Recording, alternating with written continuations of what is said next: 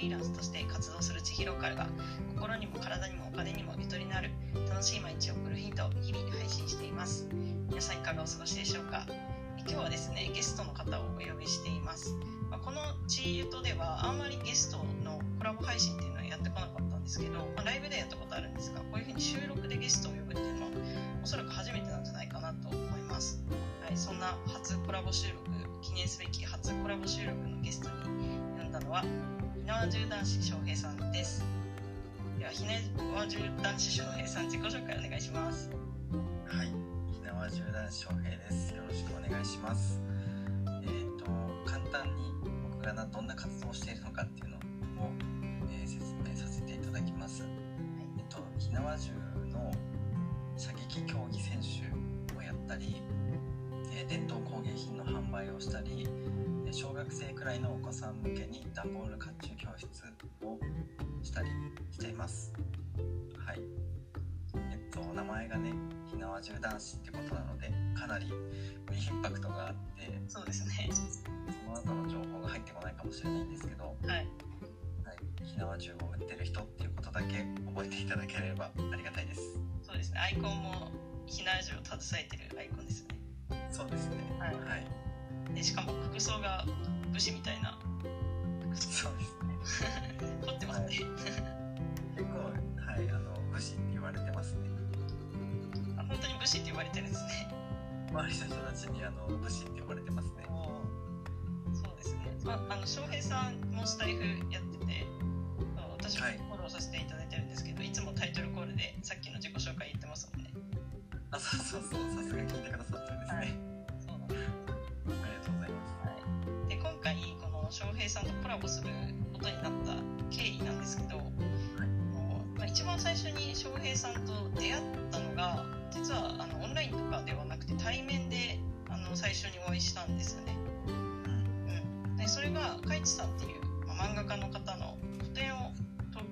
開催するっていうことで、えっと、私が、まあ、カイチさんのお手伝いの人みたいな感じで、えっと、個展のこういろんなセッティングとかをやってたんですよ。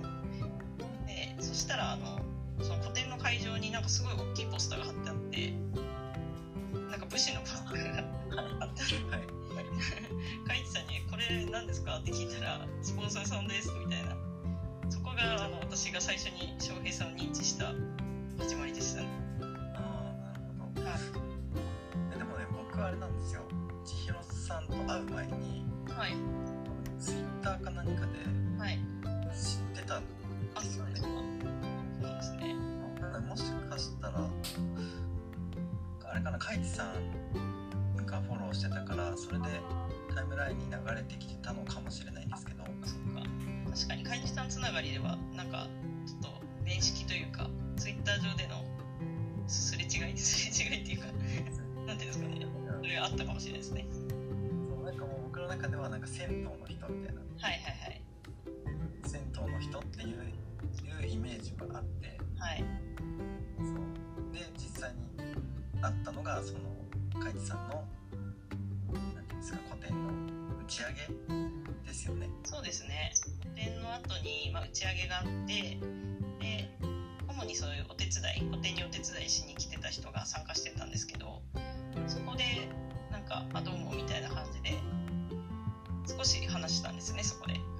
そう隣に座ってたんですけどはい。なんか全然ちょっとしか喋れなかったんですよね。ね。なんで隣に座ってたのにちょっとしか喋れなかったんですかね。今思うと。テーブルが、うん、分かれてて。ああそうでしたね。テーブルが2つか3つぐらい分かれてて、はい、ちょうどあれなんですよね。その千尋さんの座ってたところが、はい、僕の隣側のテーブル側の椅子だったんで、はいはいはい、そのテーブルで分断される感じでしたよね。喋ってる相手が。そうでしたね。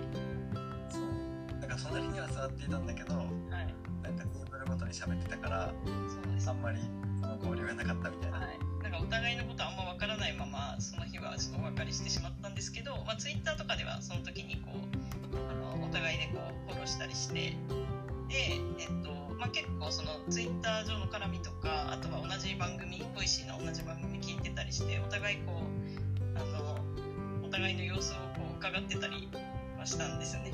そのそうそうそうそう。なんかなんかあれイラストイラストじゃないな。なんかデザイン作ってくれた時ありましたよね。あありました。ね。山中男子雑誌みたいな、そうそうそうそうなんか架空の雑誌の表紙を作ってくれましたよね。ね、あそこからあそこで私から絡みに行ったの。かな？うん。ちょっと思い出してきましそうでもなんかすごい嬉しくてたはい、この人めちゃくちゃいい人だなっていうふうに思いました。そうなんですね。いやでもあのあのデザインはもう写真がよ良かったんで別に対してデザインがあんまなくてもなんかめっちゃいい感じになりました。え その時の写真もあれですよ。なんかあのカイチさんの個展の時にやったポスター。のあ写真かあはいはいはいを使ってましたよね。うんなんかそんなイメージでしたね。そうですねそれはでも確か去年のうんといつだ？夏ぐらいですかね。まあ個展が終わった後なんでそのぐらいですかね。ですね、うん、その時はあのお互いあれでしたね。会社員でしたねまだ。そうなんですよね。うん。てか僕は千尋さんはずっともうフリーランスやってると思ってました。あそうなんですね。だけど実はなんかそういうデザイン系のはい会社に勤めてたんですよね。い。やデザイン系の会社ではないんです実は。あ違うんですか？そうなんですよ。あの制作会社ではあるんですけど私はデザインを担当してたわけではなくてどちらかというとその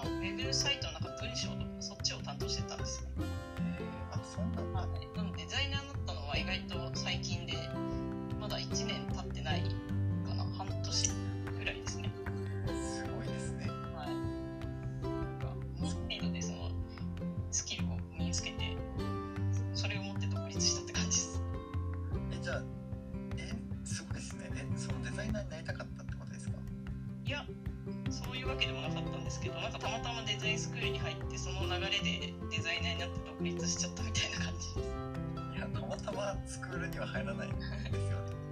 入ろうと思わなきゃ入らないんですよね。そうですなんか広告で流れてきてあちょっとデザイン興味あるわと思って入りました。あそうなんだ。すごいな。そうだから別に全然長年の夢だったとかでもないんですよね。すごい。はい。よくそれでなんかフリーランスになろうみたいな感じになりましたねもそのデザインスクール3ヶ月で結構フリーランスになるまでのこうロードマップみたいなそういうのを教えてもらったので、まあ、本当にやればいけるかなと思って。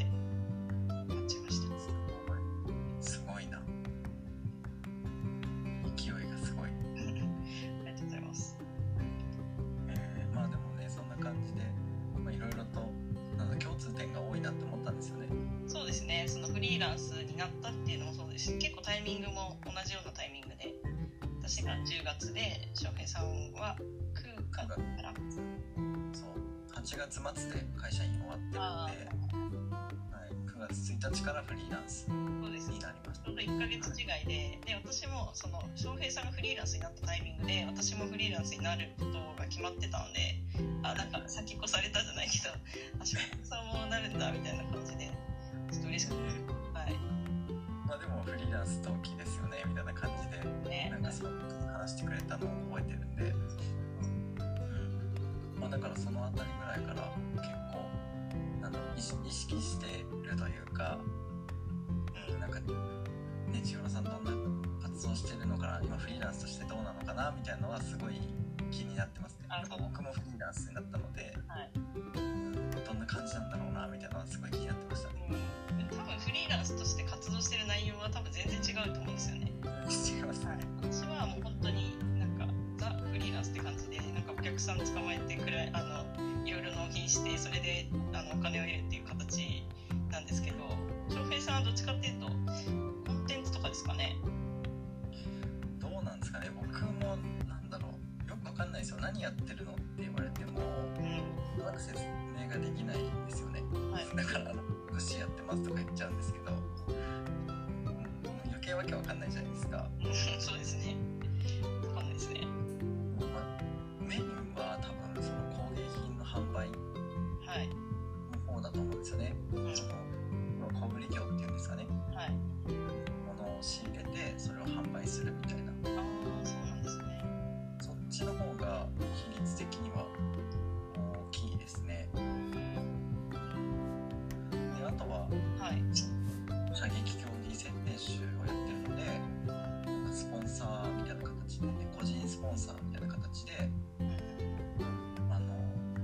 声配信のなんだろう広告を買っていただいたりとかはい。あとは会員制コミュニティっていうはいはいまあ平たく言えばファンクラブみたいな感じなんですけど、はい、なんかそういうのを運営したりとか、あ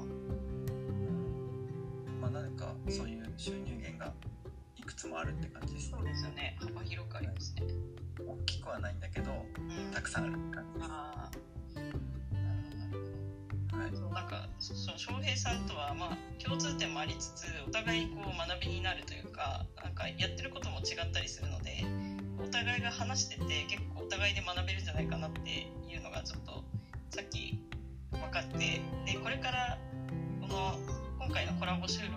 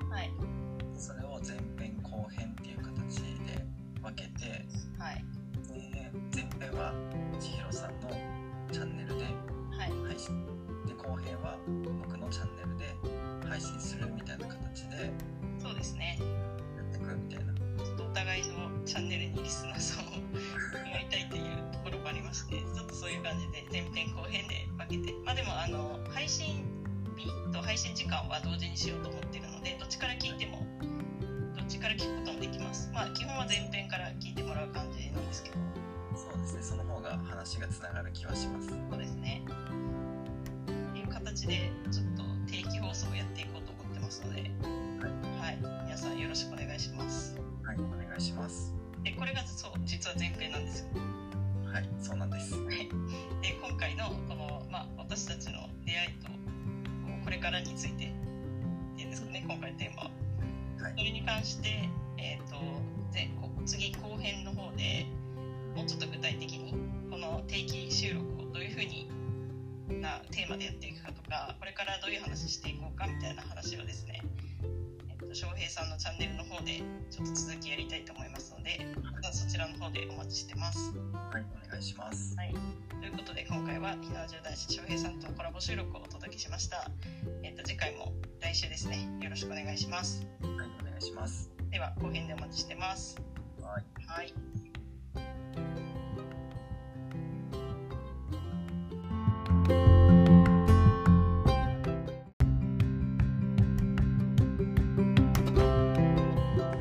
ー今日はですね、えーゲストをお迎えしまして、えー放送していこうと思うので、えーこのフリートークの部分はね、割愛させていただきます。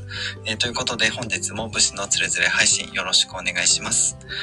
どうも、現代の武士こと佐野翔平です。ひなわ銃の射撃競技選手だったり、伝統工芸品の販売をしたり、小学生くらいのお子さん向けに段ボール甲冑教室をしたりしています。えーということで早速ですが、えーゲストの千尋ローカルさんに、えーお越しいただきました。千尋ローカルさんお願いします。はい。武士のつれづれ配信のリスナーさん、はじめまして、千尋ローカルと申します。私は今、フリーランスデザイナーとして活動してまして、まあ、いろいろな方のホームページを作ったり、チラシを作ったり、まあ、デザインいろいろ作ってます。で、ちょっと前まで、まあ、会社員として働いてたんですけれども、去年の10月ぐらいに独立しました。はい。で趣味は結構アウトドア派であのキャンプとかあとは旅行とか銭湯巡りも大好きです。はい、ということでよろしくお願いしまはい。す。よろしくお願いします。はいえっと、そうですね。あの、実は、この放送は、あの、後編に当たるんですよ。そうなんですよ、はい実は。前半は、えっと、千尋さんの方のチャンネルで、もう配信がもうアップされてまして、コラボで最初ね、二人で何かやりたいなっていうふうに思って、僕の方から声をかけさせていただいたんですけど、はい。その収録のちょっと前に、こういろいろとまあ、打ち合わせというかね、軽く話をしていたら、はいちょっと1回の配信で終わらせちゃうのもったいないなっていうふうに思いまして、はい。はい。だったらちょっとこう、シリーズ化してみ、いこうかなみたいなうん。感じに急遽決まったんですよ。そうなんですね。急遽でしたね。私もなんか1回2回でのつもりだったんですけど、なんか話していくうちにちょっとテーマが結構いろいろありそうだねっていう形になって、あのなんと週週1回のペースでちょっとコラボしていくことになりました。ね。まさかまさかのことなんですけど、でも本当になんか、そのフリーランスになるタイミングとかも近かったりとか、はい。音声配信のね、歴も、まあ、割と近いということで、うん。なんか共通するところが多いなっていうふうに思ってて、で、なんかはいやってることとかも結構、そのジャンルは全然違うんですけど、はい。似たようなことをやってるっていうところもあったりするので、うん。多分面白い配信になるんじゃないかなっていうふうに思ってます。そうですよね。なんかすごい結構ニッチなとこで被ってるなとかって思うのは、あの、翔平さんが去年か、去年、あの、東海道を旅するっていうので、あの、結構1ヶ月弱かけて、はいまあ、あの回ったっていう話と、私が今年日本一周をバイクでするっていう、そういうとこだったりとか、あとはクラファンもするっていうのも共通点ですね。そうですね。本当にだから、なんか、なんかよくわかんないけど、そういう被るところがあるっていう。で、あとはその、が被らないとこで被ってますよね、多分。かぶらないところでかぶってるのとあとはそのなんだろう欲求に対してのハードルの低さが結構近いなと思ってああ、ちょっとツイッターでそれありましたね。そうなんかあのえすごいことをやってるって人から言われたりするかもしれないけど感覚的には本当になんかコンビニに行きたいから行くとかパンを食べたいから食べるみたいな。なんかそういうのと同じ感覚でやってるだけなんだよっていうのをそのツイッターで見た時にうわなんかめっちゃわかるなみたいな だったんですよ。いや、そこで共鳴してくれる人が現れてすごい嬉しいですで。本当にそれぐらいの感じですよだから好奇心ですもんあの東海道歩いたのも、歩いたらどうなるんだろうっていう、そうですよね。うんうんぐらいの感じだったので、うん。あ本当はそういうノリでやっちゃダメなんですけどね そう、あの、言ってからが大変っていうやつですよね。そう思ってたより大変だったって大体毎回なるのでそういうノリでやっちゃうと、うんまあ、そういうのはね気をつけてほしいんですけど、まあ、そんな感じでその、まあ、フリーランスになったタイミングだったりその、まあ、旅、まあ、ざっくりくくると旅に対する話だったりとかはい。あとはまあ音声配信もそうですけどなんかそういったことをねその毎回テーマに分けて、まあ、前編後編みたいな感じでお互いのチャンネルでこうやっていく前編はえー千尋さんのチャンネルでやって後編は僕の方のチャンネルでやるっていうのをこれから毎週金曜日ですよねそうですね。毎週金曜日の朝6時更新でやっていきたいと思います。でアップしていくっていうのをやりますでまあ今回はその初回ということなので、まあ、なぜこういうことをやることになったのかっていうお話と、えーはい。これからですねどういうことをやっていくのかっていうのをざっくり紹介していく回ですねそうですね。はいでちなみに来週はえっ、と、はい音声配信に関することでいいですか？あ、いいと思います。はい音声配信しましょう。でその次がフリーランスの、まあ、あれこれですねそうですね。ちょっと踏み込んだ話とかもしていきたいなと思ってます。そうですね。はい。で、え3週目が旅に関することですね。はい。はい。で、4週目が、えークラウドファンディングに関すること。はい。はい。ということで、えー今のところね、この4つのテーマは決まってます。そう。さっき決めましたね。はい。さっき決めました。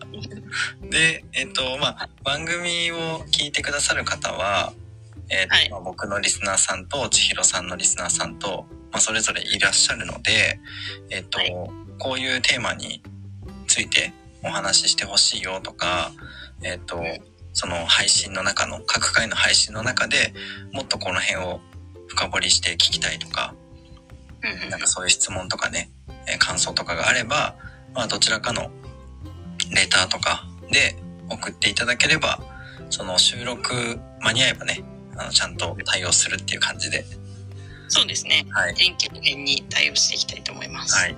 さっきもね、その軽く、軽く打ち合わせするって言いつつ、ざがっつり1時間喋ったじゃないですか。1時間打ち合わせしましたね。はい。でもその中でも、割となんか、有益な情報というか、はい。これ面白いかもっていうのが、結構ありました。出てきたんですよね。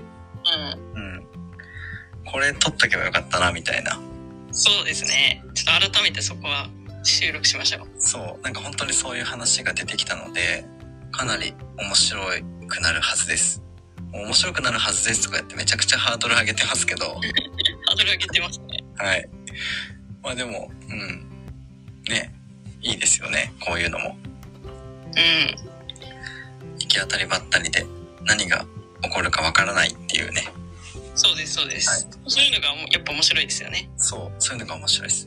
まあ多分、あの、似たような感性っていうか感覚を持ってるので、はいそのなんだろう、台本とかなくても、はい。すぐ決まってなくても、全然気にしないタイプ。はい。だからこそ成り立つっていうのはあると思います。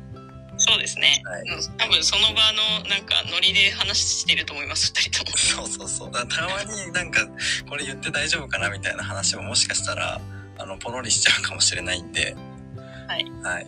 まあ、そのあたりはね、あの、聞く人のモラルに委ねようかなと思ってます。そうですね。はい。はい。うん。いや、でも本当に、前半かなり、前半が盛り上がったのか、その前の打ち合わせが盛り上がったのかもう忘れちゃったんですけど、はい。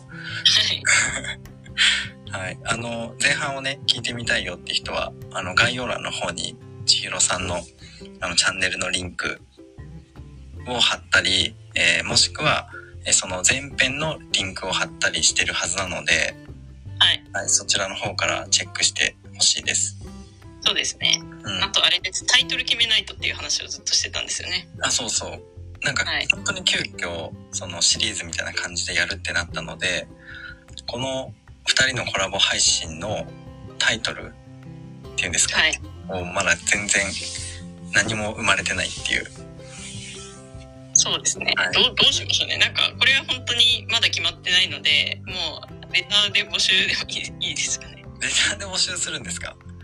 あ、でもこれがあれか、収録アップされてる頃には決まってないとまずいですね。そうそうそう。だから、そうなんですよ。そんなに時間がないので、もう収録終わったら自分たちで決めていく。まあ、過去仮でもいいですけどね。過去仮で進仮めておいて。いいアイデアが、リスナーから来るかもしれないですもんね。そう、そしたら、あの、途中で変えていくっていうのもありかなとは思いますけど。そうですね。まあ、スタイフってハッシュタグってできるじゃないですか。うんうんうん。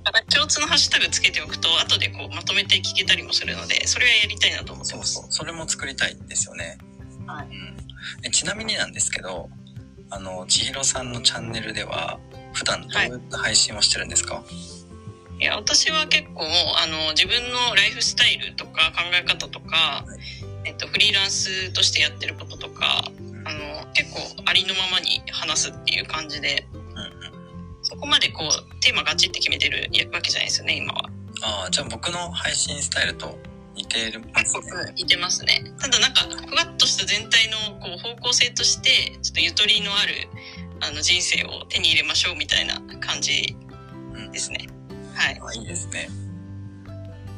僕はもうなんかガチガチに、もう夢に向かってやってきますみたいな。そうですね。感じのちょっと暑苦しい、なんか真面目な、真面目かって言われるんですよね。真面目にやりたくないんですよ。もうちょっとこう笑いを入れていきたいんですけど、ああ。なんかうまく喋れないんですよね。確かになんか笑いを入れたいっていう努力の後は見えます。めっちゃ聞かれてる。恥ずかしい。そう。そうなんですよ。なんかこう、人、人笑いうん。一放送人笑いさせたいっていうなんか、うん、努力はしてます。すごい。私はそこすら何も考えてないですね。いやいや、でもなんかこう、引き込まれる話ですよね。あありがとうございます。いやでもまあ、でもその辺の音声配信でお互いこう考えてることとかもちょっと次回話したいですね。そうですね。まあ本当に次回のテーマがちょうど音声配信に対することなので、と。うんうん、そのあたりちょっと深掘りしていきたいなっていうふうに思ってます。はい。はい、そうですね。また来週の方もぜひ聞いていただければなというふうに思います。えーということでですね、本日は、えー、ちひろーかるさんにゲストで来てお越しいただきました。えー、ちひろさんありがとうございます。ありがとうございました。最後まで聞いてくださりありがとうございました。それでは素敵な一日をお過ごしください。佐野翔平でした。